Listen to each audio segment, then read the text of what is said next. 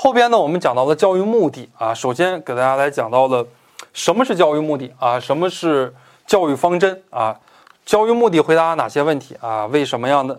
为什么阶级培养人啊？以及如何培养人，对吧？教育方针，哎，我们还谈到了一个问题啊，叫做怎么样来培养人啊？所以说他们各自回答的问题不一样。在人类历史上呢，有关教育目的的主要理论主要有这么几个，哎，一个是个人本位，一个是社会本位论。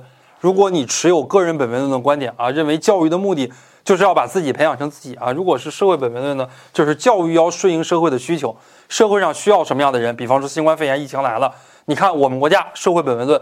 对吧？我们国家对于医学方面的这个研究生招生就多了，对吧？我们国家现在农学发展不行，农学方面的研究生就降分了。农学的国家线只有二百多少？只有二百五十三分。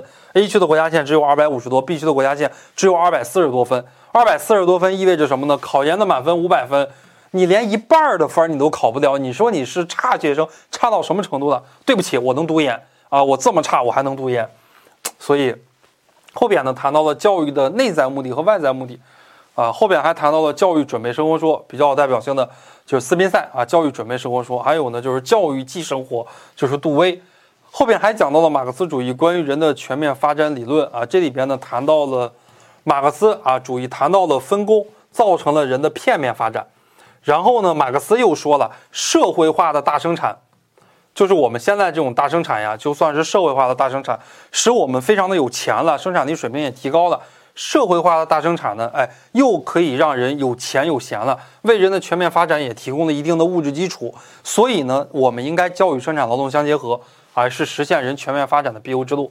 再后边呢，谈到了教育目的设立的依据啊，我们这个国家社会、政治、经济、文化的影响，以及受教育者的身心发展特点以及需要。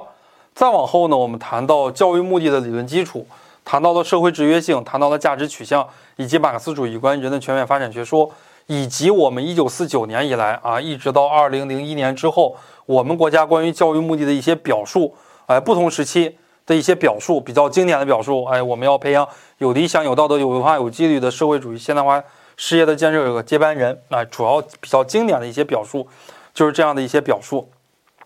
呃，再往后的话呢，我们说到了我们国家中小学、幼儿园主要的培养目标啊，这个大家，这个没有给大家细讲。